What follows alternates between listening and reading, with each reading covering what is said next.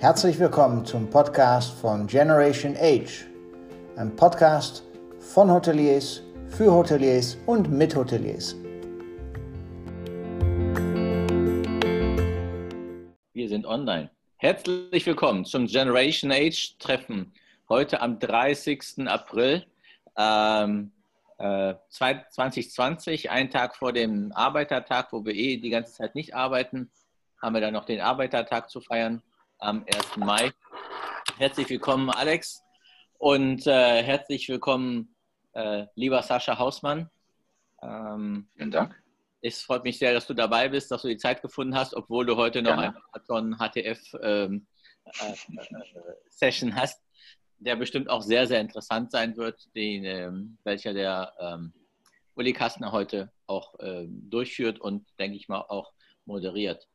Bisschen zu ein bisschen zu, äh, zu deiner Person. Ähm, Sascha, ich habe mir alles aufgeschrieben. Ich muss es mir noch mal durchlesen, weil es war irgendwie doch ein bisschen zu viel für den äh, Ein gelernter Steuerberater? Nee, nicht gelernter Steuerberater. Bei der Steuerberatung gelernt, die Steuerberaterprüfung aber nie gemacht. Ah, okay, nicht mal das. Oh, gut. Nee. Äh, ich dachte, du bist äh, doch erfolgreicher. Ähm, dann warst du bei World Rest Finance Europe, dann ja. Äh, CFO, dann CEO bei World Rest. Mhm. Ähm, zwischendurch genau. du Stellenton Partner, MA Consultant ähm, gegründet und Housed Partner für Venture Capitals. Mhm, ähm, genau.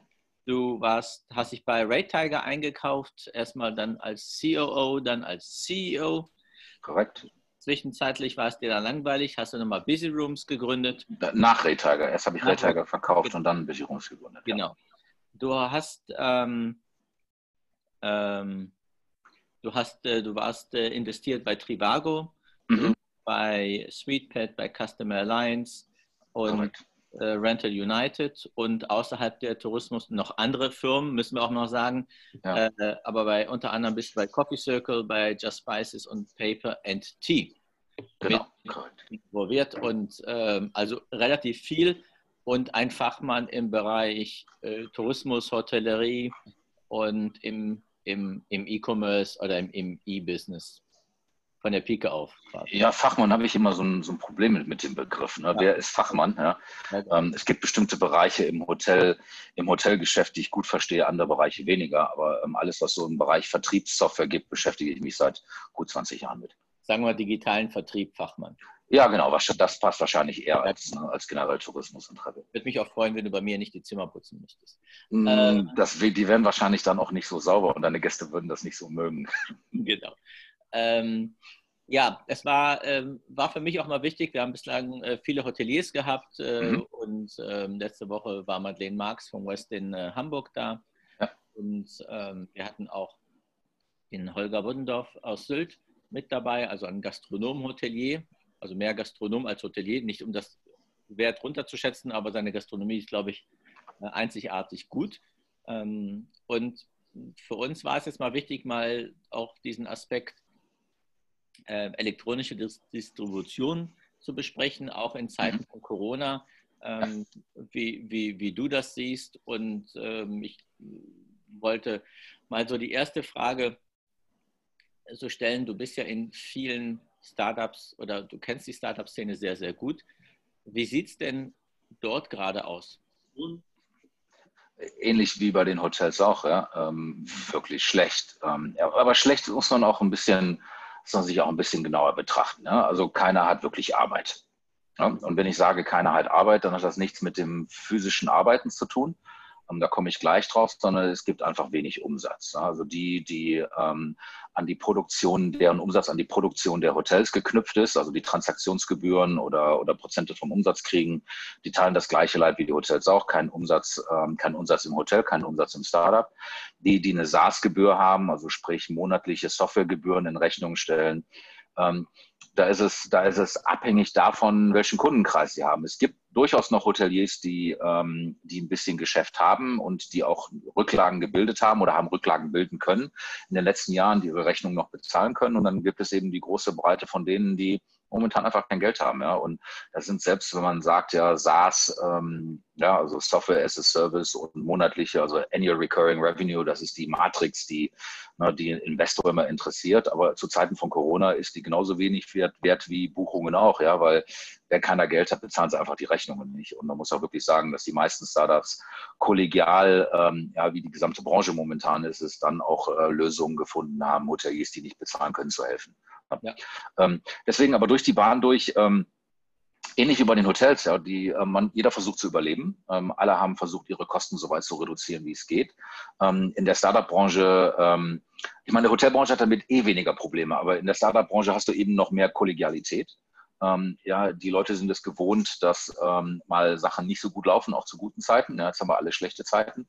Ähm, du findest, dass die Mitarbeiter ähm, verständlicher sind, als das in herkömmlichen Betrieben normalerweise der Fall ist, einfach weil sie von vornherein wissen, dass Startup-Arbeiten mit einem Risiko kommt. Ja, von daher ist es, ähm, ist es ganz gut. Wo wir ein kleines Problem mit haben, und ich mag, ich, du kennst mich ja, ich bin jemand, der normalerweise sehr stark auf der Bundesregierung rumhackt. Ja, ich bin einer der kritischsten Deutschen, die du wahrscheinlich treffen kannst, ähm, einfach dadurch, dass ich sehr viel im Ausland unterwegs bin. Ähm, aber man muss sagen, sie haben prinzipiell in der Krise keinen, keinen, keinen schlechten Job gemacht. Ja, also ich glaube, wir haben noch nie Politiker so schnell handeln sehen. Ähm, dass das nicht immer für alle passt, ist für mich selbstverständlich. Ja, wir hören sehr viel Gejammerste aus allen Bereichen, ja, auch aus unserer Branche. Ähm, aber dass eine Regierung, ähm, ja, die muss um die 80 Millionen Menschen irgendwie bedienen und dass da nicht für jeden Einzelnen das richtige Paket bei sein kann, ähm, das ist schon richtig. Ähm, für die Startups sind leider keine guten Pakete dabei, weil äh, wenn ich mal meine eigene Firma nehme, ja, ich habe Leute in Kurzarbeit schicken müssen und ich habe die wirklich nach Hause schicken müssen, obwohl ich eigentlich Arbeit habe. Ja, mhm. weil ich bin ja ein Vertriebssystem und ähm, Vertrieb hört ja nicht heute auf, ja, sondern Vertrieb heißt ja, ich bereite heute die Zukunft schon vor und die Webseiten, die wir betreuen, also die wir mit Buchungsmaschinen versehen oder die Channel Manager, wo wir Hotels erlauben, Vertriebskanäle abzudecken, die muss ich ja für 2021 noch bedienen. Und die muss ich auch fürs dritte und vierte Quartal 2020 bedienen, weil wir beschäftigen uns ja mit zukünftigem Geschäft, nicht mit heutigem Geschäft. Ja. Und deswegen ist es ist das Kurzarbeitergeld, was ja mehr so aus den, ne, aus den Zeiten kommt, ne, der Produktion, äh, ja, Automobilkonzerne, wo das Band stillsteht und die Leute keine Arbeit haben, das ist leider so bei uns in dem Bereich nicht so unbedingt anwendbar. Also ich würde mir wünschen, dass wir das modifizieren würden. Ja, so haben wir momentan die, die, das, das Problem, dass wir Arbeit einfach liegen bleibt, weil wir uns die Leute nicht erlauben können ähm, und wir die nach Hause schicken müssen für einen Prozentsatz. Ich meine, wir haben die nicht 100 Prozent nach Hause geschickt, aber einen Prozentsatz nach Hause geschickt. Ähm, das könnte man vielleicht besser machen. Ja. Aber nichtsdestotrotz, wenn man sich anschaut, ähm, dass es nicht nur uns gibt, sondern ähm, darüber 80 Millionen andere hungrige Mäuler, die zu stopfen sind, glaube ich, kann man sagen, hat es bis jetzt eigentlich besser gegangen, als ich gedacht habe. Ich bin eh nicht so ein Pessimist. Mhm. Also du wirst mich selten erleben, dass ich sage, ne, also ich habe Journalistenfreunde, die sagen, bis 2021 geht die Welt unter. Ja, ähm, der bin ich nicht. Ich habe mit Freude gesehen gestern, dass die Schweizer sich entschieden haben, ähm, wieder offen zu machen ab dem 11. Ab dem 11. Die Österreicher sind ja sowieso ein bisschen forscher als wir und auch, ne, ich wohne in Nordrhein-Westfalen, auch Nordrhein-Westfalen ähm, möchte ja ein bisschen forscher sein als der Rest von Deutschland vielleicht, ja. Das ist gut zu sehen. Aber nichtsdestotrotz, ja, man muss die Backen zusammenkneifen. Ne? Wir müssen sehen, dass wir Kosten sparen. Und da sind die Startups, glaube ich, besser aufgestellt als manch herkömmlicher Betrieb. Einfach dadurch, dass wir im Startup-Bereich, ähm, ja, jedes, nicht jedes Startup läuft super gut vom Anfang an. Es ja. kommen mal schwierige Zeiten zwischendrin. Also die meisten Startups, mit denen wir zu tun haben, die haben schon mal Leute entlassen müssen, weil es einfach eine Zeit lang nicht so gut lief und wieder einstellen müssen. Und was wir gesehen haben, ist, ist, dass die in der Krise schon in der Lage sind, ihren Geschäftsbetrieb super anzupassen. Ja, mhm. also das, was man im klassischen Betrieb hat, diese Angst um Umgang mit Mitarbeitern, das ist in den Startups ein bisschen weniger. Ähm, also vor vier bis fünf Wochen ähm, hatte ich als Venture Capitalist habe ich schon erwartet, dass ein Teil der Startups bei uns im Portfolio das wahrscheinlich nicht überleben werden, auch kurzfristig nicht überleben werden. Und Knock on Woods, bis jetzt ist keiner insolvent. Das wäre nämlich. Ich nehme das, ich nehme das zurück, ja. Also insolvent ist eigentlich jeder momentan, ja, weil wir alle Rechnungen nicht bezahlen. Also nach den klassischen Insolvenzordnungen mhm. ähm, wären wahrscheinlich einige Insolvenz, aber weil die ja außer Kraft gesetzt worden ist oder ne, oder die ähm, die Antragsfristen außer Kraft gesetzt worden sind, ist jetzt keiner an dem Punkt, wo er wirklich wo man sagen kann, ne, die müssen jetzt zumachen, weil das gibt auf gar keinen Fall was. Die haben alle irgendwie Sorgen und Probleme. Ähm, und solange wie die Bundesregierung jetzt nicht hergeht und das falsche Signal setzt, und mhm. die ja. Wirtschaft weiter verunsichert. Ja?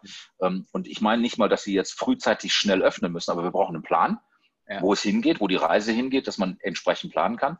Solange wie wir das nicht lange in die, ja, in die Länge zögern, werden die meisten wahrscheinlich bei uns im Portfolio auch überleben. Ähm, mit jedem Monat, der fortschreitet, wo wir keine Klarheit haben oder wo die Wirtschaft geschlossen ist, werden einige untergehen. Aber als Venture Capital wissen wir sowieso, dass ein großer Prozentsatz von dem, wo wir rein investieren, sowieso nicht überlebt. Also das ist jetzt keine, das ist jetzt keine Sache, mit der wir nicht umgehen können. Also wir sind schon besorgt, klar, ne? es tut immer weh, wenn, wenn investiertes Geld verschwindet, ähm, aber wir sind jetzt auch nicht panisch. Okay. Noch nicht. Also ist jetzt nicht bei so diesen Startups äh, Gibt es bei diesen Startups äh, welche, die jetzt sogar profitieren von dieser Zeit, äh, die du, äh, wo ihr drin investiert habt? Ja, es gibt einige, die investieren. Ich möchte keine Namen nennen, um ähm, ja, nicht, ähm, nicht CEOs da irgendwie aus dem, aus dem Nähkästchen zu plaudern, aber wir haben in Branchen investiert, die, ähm, die in so einer Krise zyklisch sind. Ja? Ähm, Leute, die zu Hause sitzen, bestellen viel online. Ja, und viele Sachen, die sie in normalen Zeiten, ähm, normalen Zeiten entweder nicht kaufen oder aber nur bedingt kaufen oder aber lange drüber nachdenken. Ja, wenn jetzt Leute zu Hause sitzen, da kommen so Renovierungsarbeiten auf, dafür braucht man Ausstattung. Ähm, der eine oder andere beschäftigt sich mit, mit seinen Versicherungen und seinen Kosten, ja, weil momentan, wo es Geld knapp ist und Kurzarbeitergeld Einschnitte in den privaten Lebensbereich bringt, ähm, fangen die Leute an, sich mit ihren eigenen Kosten zu beschäftigen. Also alles das bei uns im Portfolio, was sich so um diesen Bereich kümmert, um Verpflegung, um Ausstattung, um Vorsorge und Versicherung, ähm, das funktioniert eigentlich während der Corona-Zeit. Ja. Aber die haben alle auch ein weiteres Problem. Ja, ich ähm, ich sitze ähm, bei einem der Unternehmen im, im Vorstand, ähm, ähm, ja, die nicht in der Reisebranche sind, und die haben das Problem, dass, dass Lieferungen nicht kommen. Ja, weil Produktionsketten gestoppt wurden. Ja, also die hätten eigentlich kein Problem zu verkaufen, weil Konsumenten die Produkte noch haben wollen. Die kommen jetzt so langsam an den Punkt, weil alles so lange geschlossen ist, dass gar kein, dass gar kein Produkt mehr da ist. Ja? Mhm. Also da ist nicht die Nachfrage ein Problem wie in der, wie in der Hotelbranche, sondern mehr ein Problem, dass Produkt nicht verfügbar ist aufgrund von mhm. Corona-Stillständen. Ja, ist es eher aus Fernost oder auch Deutsch, Deutschland und europaweit äh, diese, diese Produkte, die nicht zur Verfügung stehen? Auch europaweit. Ja, Italien zum Beispiel. Ja. Also hier geht es im speziellen Fall um äh, Kaffee. Ja, in, in Italien äh, ist ein großer Kaffeemarkt, was äh, Zubehör angeht, also Maschinen und, ne, und Zubehör für Kaffee. Ähm, mhm. da darf nicht produziert werden. Die fahren die Produktion jetzt langsam wieder an, aber dadurch kommt es natürlich zu Engpässen. Ähm, sieht das, ist, also der Markus Luther hat uns vor zwei Wochen gesagt, dass so diese Quote an Insolvenz in der Hotellerie und Gastronomie auf ein Drittel äh, gerechnet wird. Hm. Wie sieht es im Startup-Bereich aus? Ganz schwer zu sagen. Ja, äh, das kommt darauf an, welcher Hiobs-Botschaft du glauben willst. Ähm, ich halte mich davon fern. Ähm, was wir mit Sicherheit sehen werden, und das ist für mich ein größeres Problem. Ja? Ich glaube, die jetzige Krise ist gar nicht so das Problem. Das größere Problem kommt nach der Krise. Und es ist wieder getrieben von, wie lange diese Krise dauert und die, die gemachte Krise dauert. Ja? Also so lange, wie wir, wie wir Leute offline halten. Weil mhm. viele der Programme, die die Regierung aufgelegt hat, helfen kurzfristig für Liquidität. Aber die Stundung von Sozialversicherung und Steuern heißt auch nur Stundung. Ja, Stundung heißt, die Verbindlichkeit bleibt bestehen und ich muss die irgendwann bezahlen. Ja? Was für mich viel wichtiger ist, ist zu sehen, wie viele Startups nach der Krise ein Problem haben, um Liquidität aufbringen zu können, um Sachen zu bezahlen, die während der Krise angefallen sind. Ja? Und das ist sehr stark davon abhängig, wie weit wir die Wirtschaft wieder hochfahren dürfen und wie schnell wir die hochfahren dürfen. Das andere Problem bei Startups ist, wir haben einen ganzen Teil im Portfolio, die finanziert haben in Q4 2019 und Q1 2020. Die haben aber Geld aufgenommen, um anorganisch zu wachsen, ja, um sehr viel zu investieren und, ähm, und Wachstum zu produzieren. Ähm, die werden jetzt einen ganzen Teil dieser Reserven brauchen, um die Corona-Krise zu überleben. Und dann ist die Frage, wie viel Wachstumskapital sie nachher noch übrig haben, um ihr Unternehmensziel zu erreichen. Ja. Und bei Startups ist das etwas anders als im Mittelstand. Im Mittelstand ähm, geht man davon aus, dass der Mittelständler im Durchschnitt über Jahre hinweg profitabel ist. Hier reden wir über junge Unternehmen, die ähm, entweder noch nie profitabel waren, noch am Weg dahin sind oder gezeigt haben, dass sie profitabel gehen können und jetzt extrem investiert haben, um weiter zu wachsen. Mhm. Ja, und da ist das, da ist das wesentlich schwieriger abzuschätzen, ähm, ja, wie viel die mit dem Überbleibsel an Geld nach Corona wirklich noch erreichen können. Also ich würde vermuten, dass wir diese Finanzierungs, wir haben so eine, in der Venture Capital Branche, da kommt jetzt so diese, diese Panik auf, ne, dass, dass alles pleite geht und momentan will keiner so richtig finanzieren. Ich kenne einen Teil Partner, die sind so wie wir ziemlich gelassen, aber viele sind jetzt zurückhaltend. Für mich ist das größere Problem nicht direkt nach der Krise, sondern was ist in sechs bis neun Monaten, wenn diese Startups dann das Geld, was sie eigentlich für Wachstum aufgenommen haben, ähm, ausgegeben haben, aber nicht das Wachstum gezeigt haben, was ursprünglich geplant war. Was passiert dann? Ja, also ich glaube, wir werden in der Startup-Szene so Anfang 2021 so erst richtig wissen, welche, welche Nachteile entstanden sind. Ähm, ich habe noch eine Frage ähm, dazu. Das mal, reden wir mal ein bisschen positiv. Also wir kennen ich uns immer positiv. Ja? Also ich glaube nicht, dass, das, dass uns das umbringt. Nein, nein, das, nein, nein, aber äh, wir kennen uns da so ein bisschen und ich denke mal, wo sind denn die Chancen? Also ich kriege jetzt ganz viele Anrufe, ich weiß nicht, Alex, wie es bei dir ist. Ich kriege Anrufe von Startups und sagen, ihr kriegt das jetzt für die nächsten drei, sechs Monate umsonst, das Produkt, bla bla bla und das ist so. Und, äh, Hoffentlich nur kostenlos, ne? Bitte? Hoffentlich nur kostenlos, nicht nur umsonst. Kostenlos. Und kostenlos, Entschuldigung, ja, bin ja, äh, genau, wir bekommen das kostenlos und dann, äh, was können wir dann machen? Jenes. Wo ist, wo ist aber die Chance, für die Startups und für die Hotellerie? Also ist es so eine Chance, dass wir gerade in diesem Thema Digitalisierung einen Schub nach vorne bekommen? Ja, mit Sicherheit. Ja, also der Grund, warum du so viele Anrufe bekommst, ja, ähm, meine eigene Firma Busy Rooms, wir machen das auch, ist, weil natürlich jeder in der Krise versucht, Verträge zu unterschreiben, die nach der Krise eine wirtschaftliche Auswirkung haben. Ja? Ähm, mhm. Wenn ich meine Sales-Mitarbeiter sowieso bezahlen muss, ja, ähm, dann kann ich auch versuchen, zukünftiges Geschäft zu akquirieren. Ja? Wenn ich weiß, dass ich heute eh nicht bezahlt werde und ich die, und die Payroll-Kosten habe, warum soll ich ja nicht einen Vertrag unterschreiben, dem er ab September, Oktober einen wirtschaftlichen Vorteil bringt? Mhm. Ich glaube, das ist eine Opportunität, aber die hätten wir auch, wenn es keine Corona-Krise geben würde. Also es ist jetzt kein, das ist jetzt nicht irgendwie, irgendwie was, was uns der Corona-Krise wirklich nach vorne hilft. Das ist was, um zukünftigen Umsatz zu sichern und sicherzustellen, dass es nach der Corona-Krise nicht, ähm, nicht unbedingt weiter kracht. Ähm, Opportunität haben wir im Moment, wenn Hotels dazu bereit sind, einfach tiefer in die Technik einzusteigen. Ja, ich meine, wir sehen das bei dir, Seth, du bist einer von denen jetzt sehr aktiv ist und dir auch permanent was Neues anguckt, deine Kollegen leider nicht. Ja, Im laufenden Geschäftsbetrieb und gerade in den Sommermonaten, wo die Häuser brummen, wo die, ne, wo Occupancies über 80 Prozent gefahren werden und, ähm, und ähm, die, einfach jeder beschäftigt ist, packt man kein System an. Das Schlimmste, was passieren kann, ist, ist ja, was ans PMS anzudocken und das PMS steht still oder, ne, oder was ans Kassensystem anzudocken und ich kann keine Kreditkarten belasten oder, ne, oder im äh, Food and Beverage Bereich was einzuführen, was verrottet oder verdirbt. Ja, wir müssen ja nicht nur über Digitales reden, sondern über andere Produkte auch. Ähm, das packt keiner an. Ich glaube, jetzt wäre die Gelegenheit, einen Teil der Mitarbeiter zu nutzen, um einfach ähm, ja, Housekeeping zu machen, aber die andere Art des Housekeepings, mhm. ja, in jeder Ecke des Unternehmens mal den Wesen rauszuholen und zu kehren und zu gucken, was man noch tun kann nach der Krise. Ja, also Viele haben sich noch nicht mit Upselling beschäftigt. Ja, jetzt ist das, das beste, die beste Gelegenheit, sich mit Upselling-Konzepten zu beschäftigen. Ähm, viele haben jahrelang ihr PMS nicht mehr auf den Prüfstand gestellt, ihr CRS nicht mehr auf den Prüfstand gestellt, die Buchungsmaschine nicht auf den Prüfstand gestellt, ja, weil es einfach funktioniert hat. Jetzt ist die Gelegenheit, mal genauer zu gucken, ja, passt das noch an das, was ich machen will. Mhm. Ähm, neue Produkte und Konzepte aufzulegen. Ja, ähm, was kann ich noch tun, außer, ne, außer ähm, mein Hotelzimmer anbieten? Du kennst mich ja, ich bin einer von denen, der glaubt, dass Experience ähm, in Zukunft ja, das Hotelzimmer ähm, unterordnet. Also ich glaube, dass Konsumenten immer mehr dahin erzogen werden, dass das Hotelzimmer ähm, auch wichtig ist, aber andere Sachen wichtiger sind. Kultur, Umgebung, ähm, ja, Angebot. Ähm, ja, ich weiß nicht, ich bin auch einer von denen, der früher an der Hotelbar abends gesessen hat, ja, ähm, weil nichts anderes zur Verfügung stand und weil das das was, was man macht, ja. Wenn man heute an die Hotelbahn geht, dann findet man da Leute wieder, wenn zu kurz noch zum äh, kurz vor Mitternacht, ja, wenn sie dann alle zurückkommen und noch das letzte Bier trinken. Ja. Also so alles, was so an Angebot drumherum ist, wo das Hotel involviert sein kann, wo ich eine Kommission abgreifen kann, wo ich mehr Dienst bieten kann. Jetzt ist die Gelegenheit, wo man sich das angucken kann. Ja. Der ähm, Warteplatz bei mir ist wirklich äh, gering, auch wenn du da bist. Du trinkst immer woanders. Ähm, das ist ja eine totale Lüge. Ja. Ich lüge nicht. Ich musste da was an deiner Bar machen dann, Seth. Ja, ich glaube auch.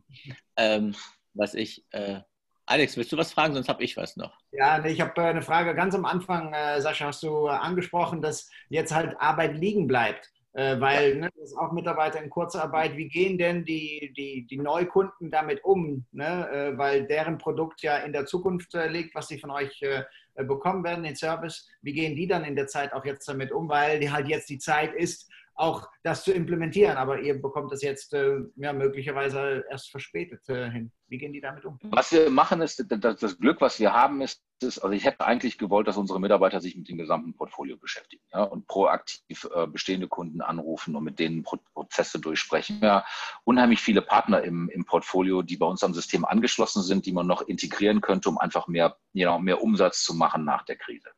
Das schaffen wir leider nicht unbedingt in der Art und Weise, wie ich das gerne hätte. Neugeschäft machen wir schon, ja. Können wir auch machen, weil die Hotels, die noch äh, responsive sind, also die noch Mitarbeiter vorhalten und auch wirklich Projekte durchführen können, mit denen können wir uns beschäftigen, weil viele unserer Bestandskunden sind auch auf Kurzarbeit, ja. Und da kommen die Mitarbeiter 10, 15, 20 Prozent ähm, der Wochenarbeitszeit ins Hotel. Und in der Zeit fallen Sachen an. Da kommen noch Stornierungen rein für zukünftige Buchungen. Da sind ein Teil neue Buchungen, wo man sich drum kümmern muss. Und die Gebäude selber müssen ja auch gepflegt werden. Das ist ein leeres Hotel. Die meisten Leute meinen ja, ne, die Hoteliers gehen hin und schließen das Hotel ab. Ähm, aber so ein Hotelkomplex, selbst wenn er leer ist, macht ja Arbeit. Und die haben auch gar nicht so viel Zeit, sich damit zu beschäftigen. Also ich würde gerne, dass sich unsere Mitarbeiter mehr damit beschäftigen. Und da könnte man noch viel aufräumen. Bleibt aber leider momentan so ein bisschen liegen. Aber die Kunden, die anrufen, kriegen schon, schon noch Support. Ja. Der Vorteil bei uns ist, ist, das Kurzarbeitergeld ist nur ein Problem in Deutschland.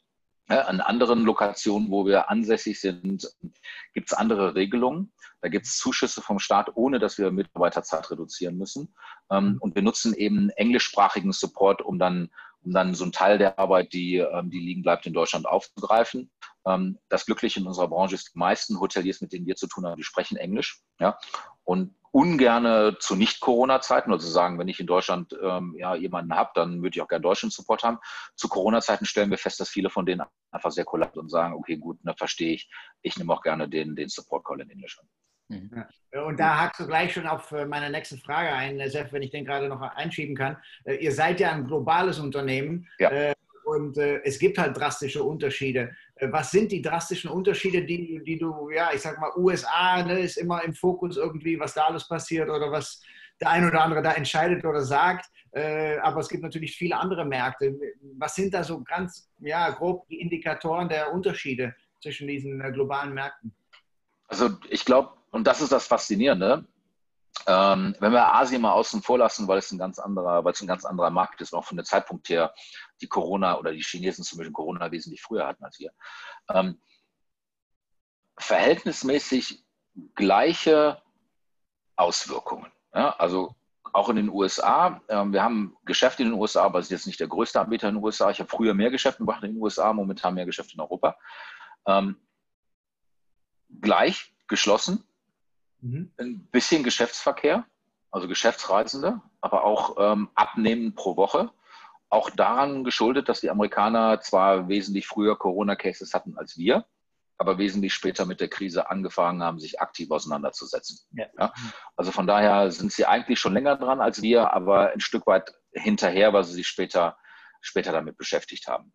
Ja. Ähm, die Auswirkungen für Unternehmer selber weniger. Die Amerikaner haben eben den Vorteil, das ist nicht ganz so offen, wie man das hier in Deutschland. In Deutschland sagen wir immer Hiring, Firing, ja. Da kommt morgen einer um die Ecke und die sind alle entlassen. Ähm, das stimmt nur bedingt. Auch da gibt es Regularien und Gesetze. Ich habe ähm, mal eine Massenentlassung in Kali Kalifornien durchführen müssen. Da gab es auch äh, Sozialkriterien und so weiter. Also das geht nicht nicht so ohne, ohne Regularien, das ist auch strikt, aber nicht so strikt wie in Deutschland. Bei den Amerikanern gibt es weniger Support für die Unternehmen, was Personal angeht. Also deshalb setzen die mehr Personal frei. Ne? Deshalb sehen wir auch in der Presse, dass ja, wir, glaube ich, 20 Millionen Amerikaner ähm, arbeitslos hatten in den letzten vier bis sechs Wochen, zusätzlich zu, zu der Quote, die sie eh schon hatten. Ähm, in anderen europäischen Ländern teils unterschiedlich. Ja? Wir Deutschen sind, was Arbeitsverträge angeht, nicht sehr flexibel, aber noch flexibel. Es gibt andere Länder, da gibt es keine Flexibilität. Ähm, wir haben zum Beispiel in, in äh, Malta ähm, haben wir lange Zeit bibbern müssen, ähm, das ist ja unser Hauptsitz, ähm, ne, da sitzen auch die meisten unserer Mitarbeiter, lange Zeit bibbern müssen, ob die maltesische Regierung Programme auflegen kann. Ja, man darf nicht vergessen, es ist ein kleiner Inselstaat. Ähm, die haben nicht die Kapazität, die können nicht 500 Milliarden ausgeben wie eine Bundesregierung. Ja. Für die sind eine halbe Milliarde. Ne? Eine halbe Milliarde ist für die sehr, sehr viel Geld.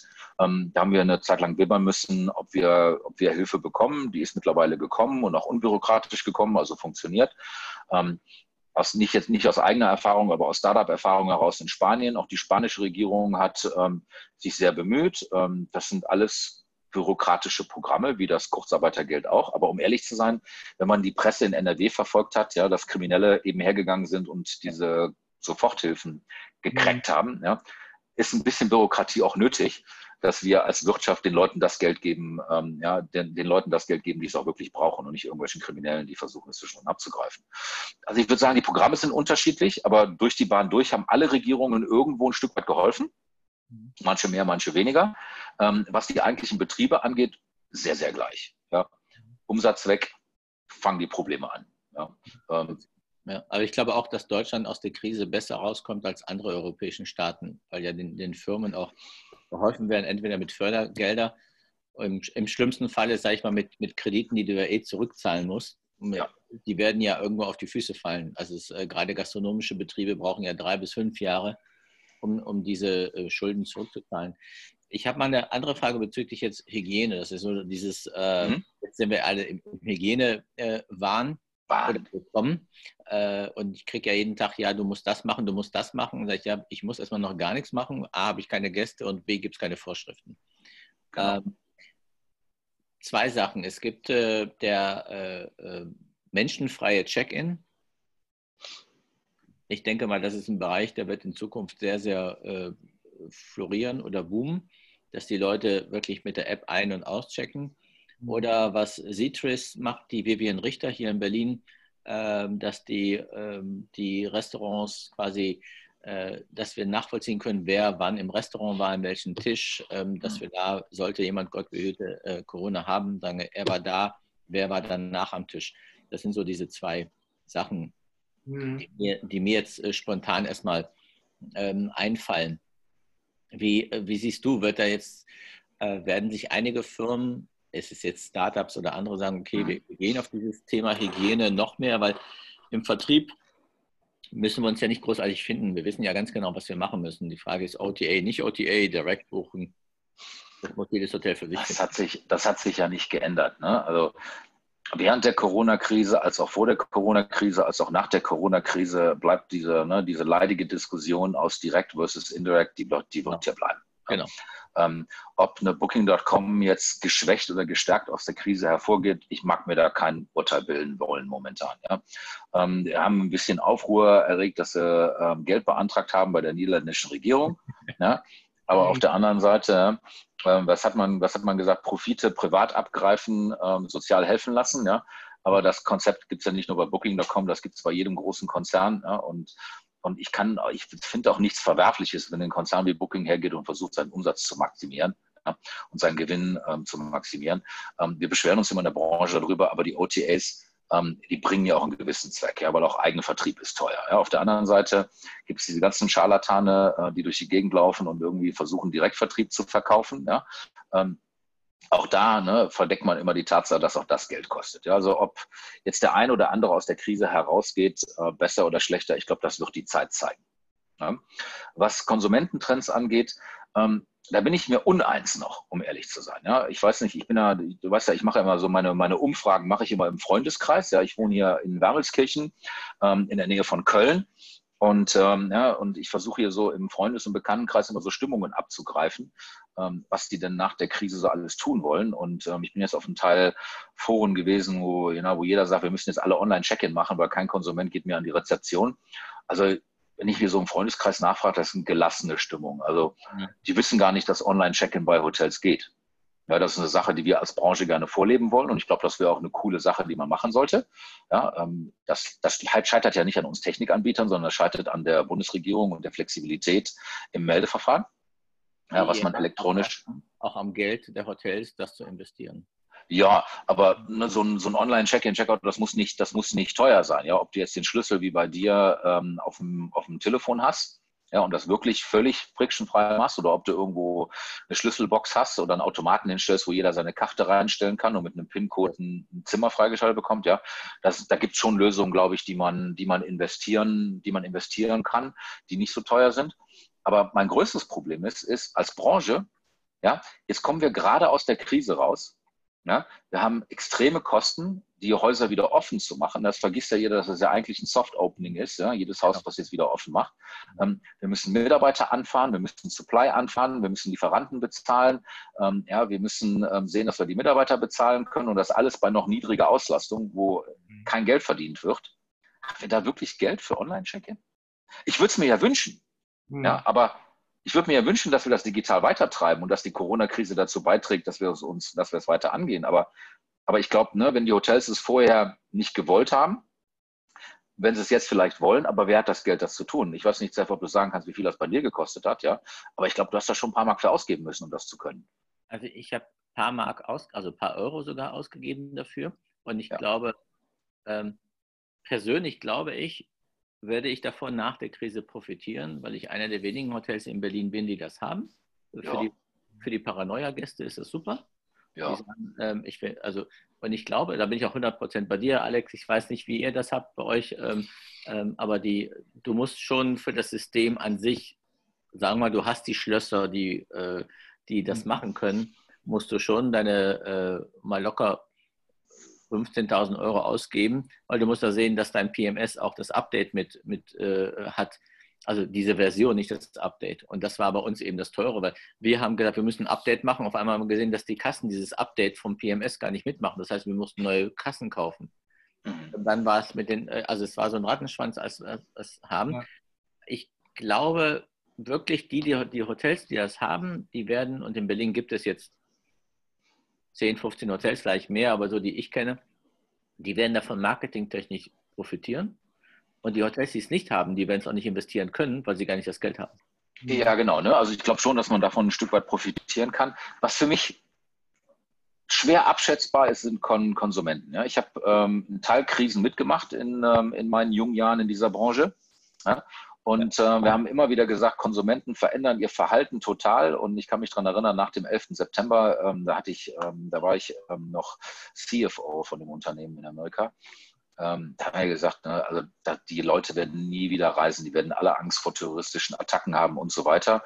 Ja, die Amerikaner waren vier Wochen zu, danach ist der, hat der Reisemarkt geboomt wie noch was. Ja, äh, weil alle irgendwie zu Hause waren, genau wie jetzt auch, einen Lockdown hatten, war nur Amerika, aber die hatten einen Lockdown und die sind danach gereist ohne Ende.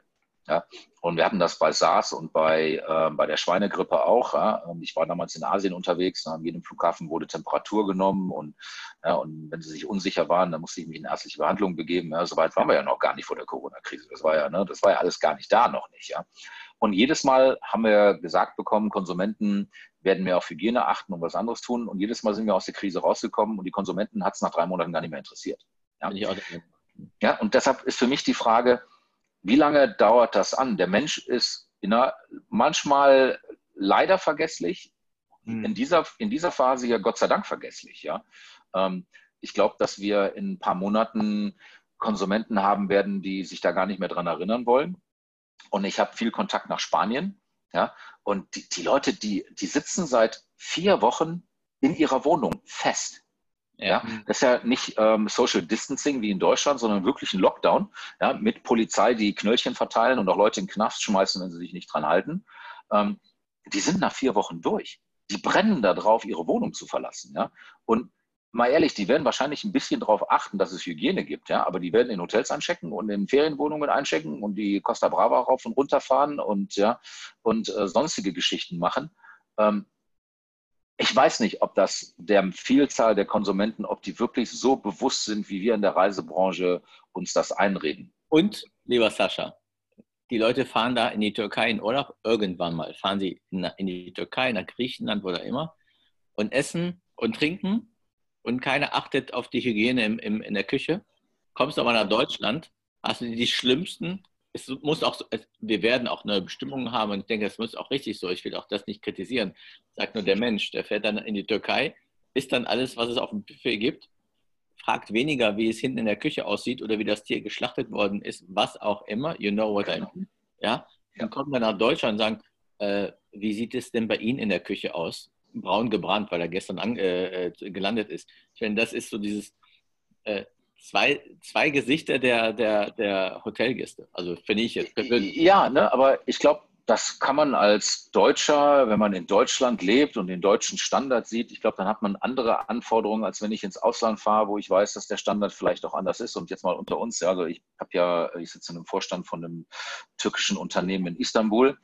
Aber wenn ich nach Istanbul fahre, äh, da sehe ich manchmal saubere Hotels, als wir die in Deutschland haben und auch anderes, anderes Produkt, ja, wesentlich klareres Produkt als bei uns. Ähm, auch wenn man, auch wenn man das sieht in den Ländern, aber da fährt keiner mit der Erwartungshaltung hin. Genau. Also bei den meisten Kon Konsumenten ist die Türkei immer noch ein Billigland, obwohl sie das oftmals gar nicht ist, und gerade Istanbul nicht. Ähm, und da kommt, da fahren die mit der Erwartung hin, ja, wenn ich wenig bezahle, dann kann ich auch wenig erwarten. Ja, in, in, Deutschland ist es eben anders. Ja. Das Jammern und Klagen auf hohem Niveau, das kennen wir ja. ja. Ähm, aber die Konsumenten prinzipiell, ob die jetzt so verschreckt sind, wie wir das tagtäglich weiß gemacht bekommen, ich weiß es nicht. Das mag sein, vielleicht schätze ich es falsch ein. Aber die Vergangenheit hat gezeigt, dass Konsumenten eher schneller vergessen als wir. Ja. Also ich glaube, wir sehen die Verbindlichkeiten noch auf unseren Bilanzen, wenn die Konsumenten schon wieder sich in den Armen liegen und knutschen. Ja. Mhm. Ja, wir bemerken es ja auch hier bei uns. Äh, wir haben ja noch geöffnet und äh, ne, die Gäste sind alle unterschiedlich. Auch die, die, äh, die jetzt ähm, da sind, die gehen anders unterschiedlich mit den Sachen um. Der eine ist sehr entspannt, der andere ähm, nimmt das Ganze viel extremer. Und ich glaube, äh, das wird es geben. Es gibt natürlich Leute, die äh, sehr paranoid äh, vielleicht sind und sagen, ah, alles, ne, ich kann gar nichts machen. Ähm, aber die bleiben dann auch eher zu Hause, denke ich. Aber zu Hause kann man auch aus dem Bett fallen und sich irgendwie wehtun. Ähm, und also sterben, also, genau. Und sterben, genau. Und deshalb denke ich, ja, es wird Veränderungen im Verhalten geben. Ähm, aber ich bin ganz gespannt, wie weitgreifend das sein wird. Ja. Ich denke, da wird es, ich denke auch gut sein, wenn es da Vorgaben gibt. Ne? Wir warten ja auch auf einige Vorgaben, sodass wir auch äh, eine gewisse Lockerung äh, akzeptieren oder äh, aufnehmen können, so wie in der Gastronomie, weil das ist natürlich das große Thema. Und äh, NRW und äh, Baden-Württemberg wollen wohl die Gastronomie wieder zulassen ab dem 11. oder 18. Ähm, ne? Also, Ach, äh, aber das auch regeln. Absolut. Auch richtig so, ja. Ich meine, und das ist das, äh, wenn ich Kritikpunkt an der Regierung habe, und nochmals, ja, das ist eine Krise, die haben wir noch nie gehabt und, ne, und auch Politiker sind keine Allweisen, auch die müssen irgendwo lernen, sollten vielleicht nicht von dubiosen Experten lernen, von denen man vor der Krise noch nie was gehört hat, sondern sollten die vielleicht ein breiteres äh, Committee einberufen äh, mit Leuten, die das tun. Vielleicht tun sie das auch und wir kriegen es noch nicht mit. Aber es macht so den Anschein, als wenn so zwei, drei schillernde Figuren, ähm, die immer wieder auftauchen und, ähm, und Weisheiten verbreiten, äh, wo es dann das eine oder andere an, an Zahlen für gibt. Ja? Wenn wir das alles mal außen vor lassen, will ich hoffen, dass eine Sache, dass sie die lernen ganz schnell und das ist, dass man Wirtschaft nicht so lange schließen kann. Ich glaube, ja, und die Toten sind schlimm. Also ich möchte jetzt auch nicht, ne, das ist ja live gestreamt, ich möchte jetzt nicht irgendwie rüberkommen als derjenige, der, der sich nicht um seine Mitbürger schert, aber man muss sich irgendwann die Frage stellen, was ist der größere Schaden für die, für die Deutsche Republik? Ja, ist, es, ist es die Wirtschaft noch länger zuzuhalten oder die Wirtschaft wieder aufzumachen? Ja? Ähm, und ich glaube, man muss einen gesunden Ansatz finden zwischen, man muss ein bisschen pessimistisch sein, aber man muss einen Optimismus mitbringen, auch sich ranzutrauen. Ja? Und, und weiter zu gehen, als die Kanzlerin das will. Ja? Was mir bei ihr nicht gefällt, ist, ist keine klaren Aussagen. Ja? Und das war okay in der Flüchtlingskrise und so weiter. Ja? Da konnte man so ein bisschen gucken, wie, ne, wie sich die Leute verhalten. Aber hier brauchen wir klare Ansagen, weil wir schüren Angst bei Leuten und die Angst schürt auch den, den Konsum. Ja? Und da kommt ja noch eine andere Sache zu. Wir wollen wieder offen machen und Konsumenten haben vielleicht gar keine Angst zu reisen, mhm. ja, von was die, was die Bakterien angeht oder den Virus angeht, aber die haben Angst zu reisen, weil sie nicht wissen, was mit ihrem eigenen Job passiert. Ja? Das heißt, wir machen alles wieder offen und stellen fest, keiner macht irgendwas, weil sie alle Angst haben, sie haben kein Geld mehr. Ja, mhm. und man muss diese Klarheit geben, dass sowohl die Wirtschaft als auch die Konsumenten wissen, wo wir hingehen, dass sie planen können. Ja, und jetzt nicht nur Urlaub planen können, das betrifft alle Bereiche. Ja. Ich habe hier in Wermelskirchen war ich jetzt in der Innenstadt ähm, das erste Mal mit Maske. Ja, und, ähm, und ich bin eigentlich davon ausgegangen, dass die Stadt, dass die Stadt voll ist. Ja, weil die Geschäfte waren wochenlang geschlossen und das war Verhalten. Ja? Mhm. Und wenn man so mit den Leuten spricht, dann sagen sie, ja, alles, was nicht notwendig ist, da warte ich jetzt momentan erstmal. Ähm, ja, ich würde gerne zum Friseur gehen. Ne? Haben wir zwar jetzt nicht so das Problem mit, aber ich würde gerne zum Friseur gehen. Aber, ähm, aber das ist auch wichtig für mich. Aber mhm. ja, ich muss jetzt nicht unbedingt, ähm, ich muss jetzt nicht unbedingt ähm, ja, ähm, Mode kaufen oder Kleider kaufen oder sonst was kaufen. Ne? Ich habe noch was im Schrank und ich warte jetzt erstmal ab, was mit der Wirtschaft passiert und wie lange meine Kurzarbeit noch geht und so weiter. Ja? Ich glaube, ja, klare Linie ist wichtig, ja. Und selbst wenn die klare Linie sagt, wir machen erst Mitte Mai offen oder Ende Mai offen, kann ich alles mit leben. Aber es muss eine klare Linie her und wir können nicht den Kanzlerinnenkurs fahren von ich sag nichts, weil ne, ich weiß nichts. Und ne, ich glaube, man muss forsch sein und sagen, das ist unser Ziel, da wollen wir hin. Und ähm, das monitoren auf dem Weg, wenn wir feststellen, es, es regt sich, machen wir nicht wieder alles zu, aber wir finden Wege, wie wir es eindämmen können. Ich glaube, das wäre wichtig. Weil ich glaube auch, dass, dass, also diese Zuversicht, das sage ich, glaube ich, jede Woche, dass wir irgendetwas haben nach hinten, dass wir das Licht sehen. Also ja. wir beide, wir kennen uns jetzt auch, also wir sind auch relativ optimistisch, dass es irgendwie weitergeht. Und ich glaube auch mit dem Tourismus, ähm, es wird den Tourismus geben, viel, also meiner Meinung nach werden die Leute ans Meer fahren, Ostsee, Nordsee oder in die Berge, um ein bisschen äh, Luft zu bekommen. Sie werden aber jetzt nicht, was ich gestern gehört habe, ein Hotel an der Nordsee wird äh, jetzt eröffnet, die wollen 250 Euro äh, äh, Rate haben. Das wird, glaube ich, auch wenn die Ostsee boomen wird, was ich denen alle hoffe und auch wir, aber die Leute werden nicht viel Geld ausgeben können, weil sie ja nicht wissen, also A, Kurz, Kurzarbeitgeld haben sie oder sie haben, was, also sie haben weniger Geld generell, auch wenn sie was gespart haben. Das wird auch ein, äh, vom Tourismus und bin da wirklich gespannt, wie dieser Tourismus in der Zeit danach wieder funktionieren wird. Also ja. so, das bin ich, bin ich nicht, noch nicht so ganz sicher. Und, und ich glaube, da muss man, da muss man auch vorsichtig sein. Ja? Ich, wenn ich so im, ähm, im ähm, Anführungszeichen Expertenkreis mich mit anderen unterhalte, die ne, auch schon ein paar Jahre in der Branche verschiedene Punkte, ähm, verschiedene Positionen eingenommen haben und, und so eine, eine gewisse Ahnung haben. Ja? Ähm, wenn man sich, äh, ich stimme allen überein, man muss Umsatz maximieren, wo es geht. Ja, aber wir klagen jetzt und sagen, wir brauchen Umsatzsteuer äh, mit einer Umsatzsteuerregelungen äh, und wir brauchen äh, Finanzierung und so weiter. Ähm, und es gibt einen Unterschied heute gegenüber der letzten Krise. Und das ist, wir haben so viel Social Media, so viel Online-Journalismus, so viel Präsenz. Ja. Ähm, es gibt jede Menge Webinars und jede Menge Foren, wie wir die hier gerade haben. Hm? Ich glaube, eine Sache darf man als Branche jetzt nicht machen und in die Kategorie Wucher zu kommen. Ja? Also jetzt zu gehen und zu sagen, ja, ich nehme normalerweise 150 Euro, aber weil ich es kann, weil der Konsument gar keine andere Möglichkeit hat, nehme ich jetzt 250 oder 300 oder 350 ja, und hol mir, mach mir das Haus voll, ähm, ne, ess was drauf. Ähm, ja, Hauptsache, ich habe mein Geld verdient. Ich glaube, das ist für uns als Branche schlecht.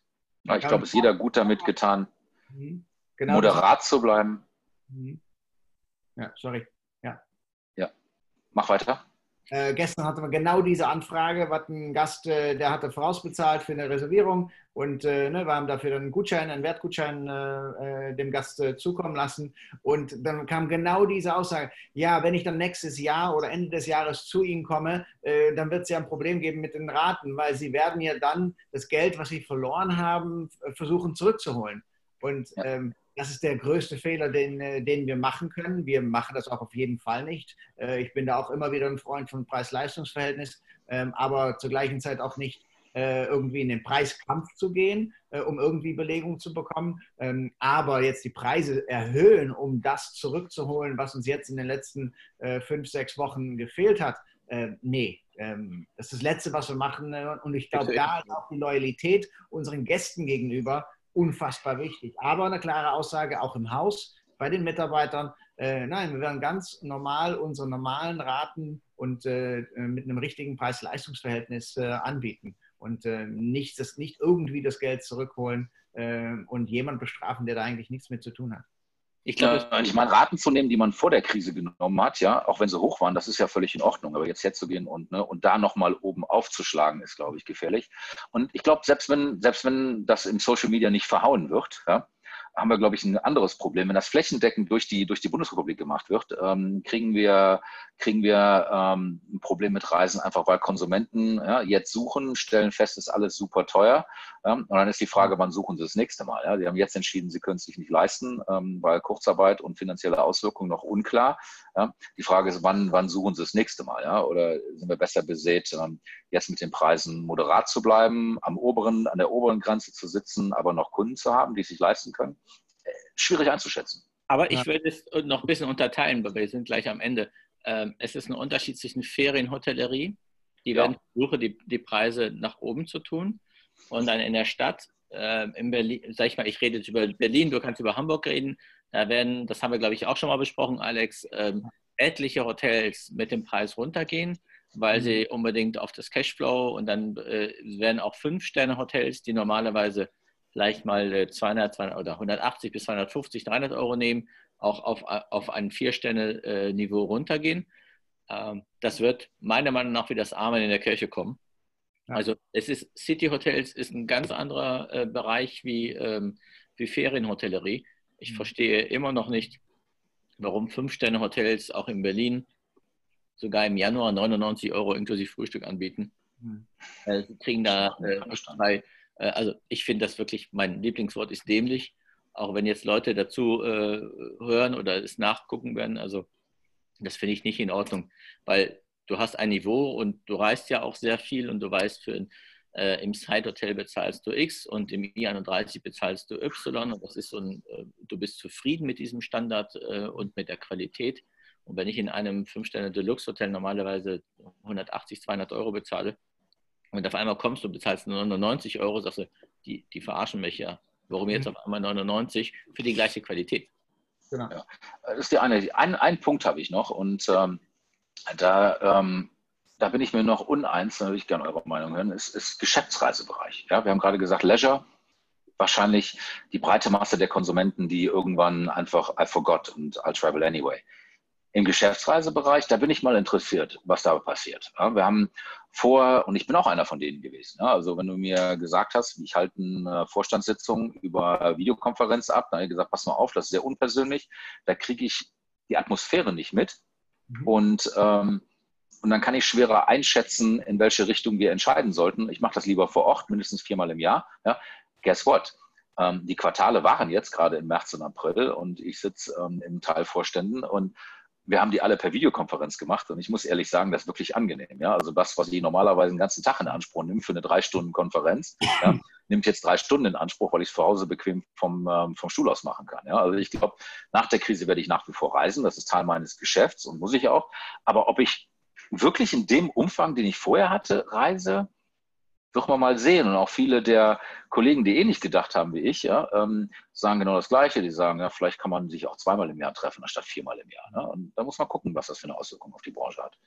Ich denke, das wird auf jeden Fall im Veranstaltungsbereich eine Riesenauswirkung haben, äh, natürlich im Geschäftsreisenbereich auch. Es wird da auch neue Vorgaben geben in, ich sag mal, den großen Konzernen, ähm, weil die haben auch ihre Verluste jetzt gemacht in den letzten äh, Wochen und Monaten und werden noch weiterhin ihre Verluste haben und das müssen die irgendwie doch wieder aufholen und dann geht es natürlich in Sparmaßnahmen, vor allem bei den äh, aktiennotierten äh, äh Firmen, äh, weil die haben noch eine zusätzliche Verantwortung.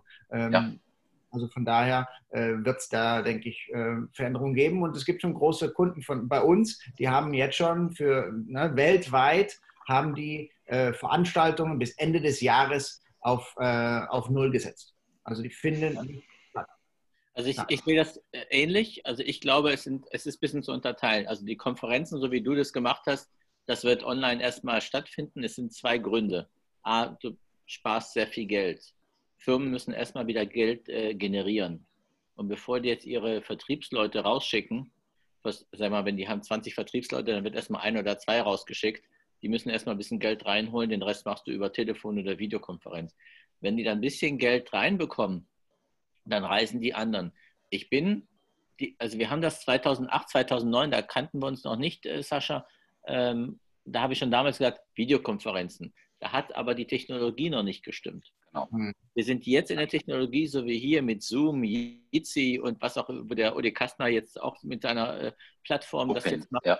Äh, und äh, das ist was ganz anderes. Wir sind jetzt in der Lage, wir haben die Leitungen, obwohl alle schimpfen in Deutschland, dass wir keine Digitalisierungsleitungen haben und so.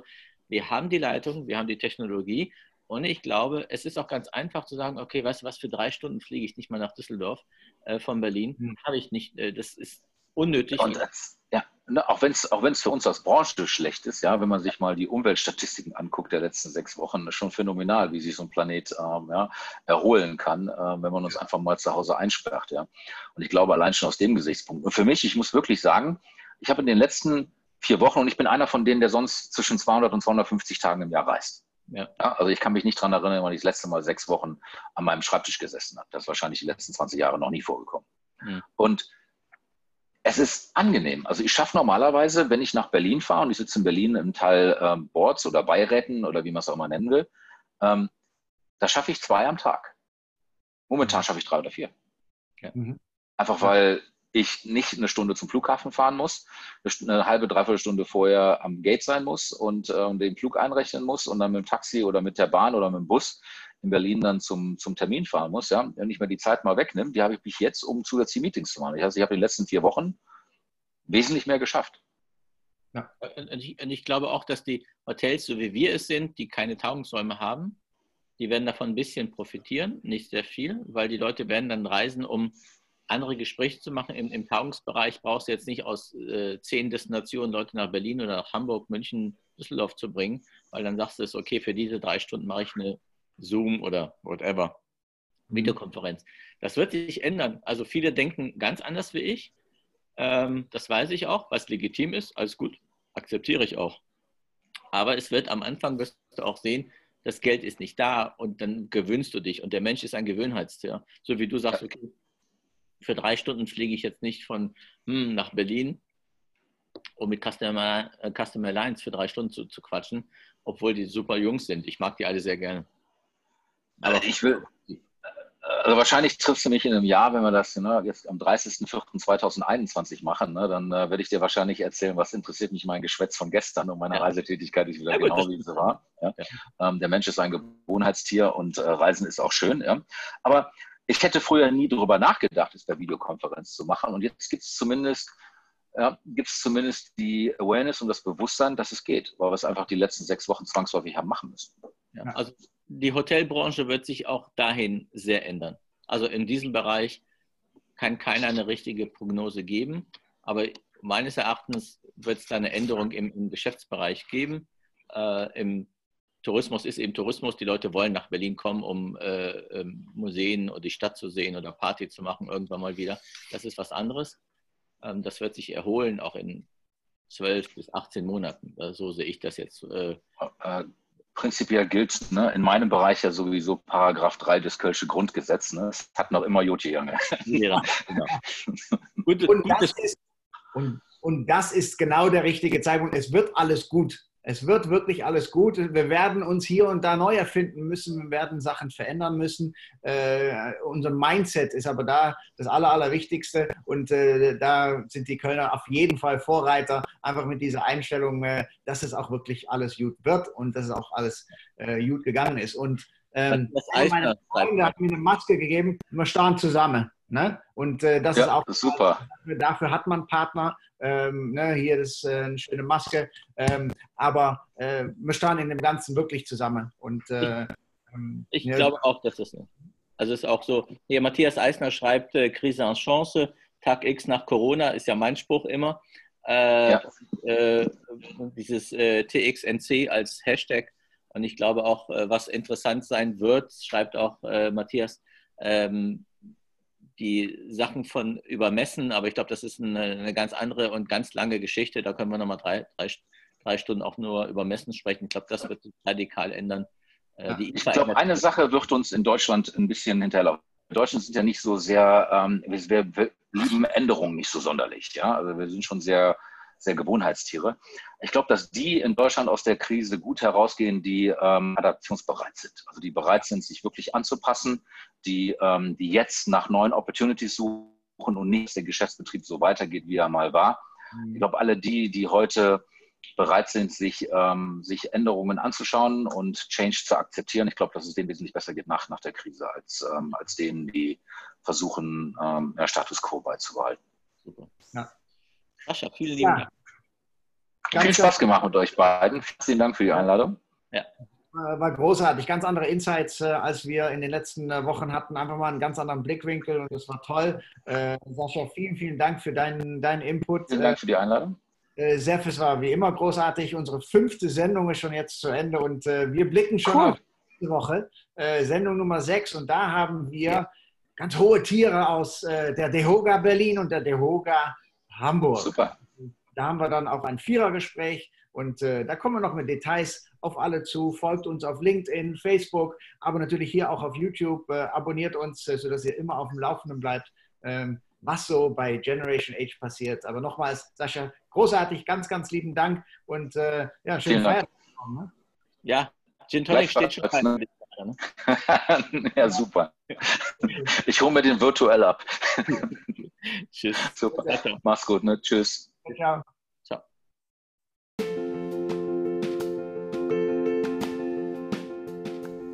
Vielen Dank, dass du den Audiomitschnitt unserer Sendung zum Ende gehört hast. Wenn du weitere Fragen hast, Informationen brauchst, kontaktiere uns gerne über die sozialen Medien wie LinkedIn oder Facebook.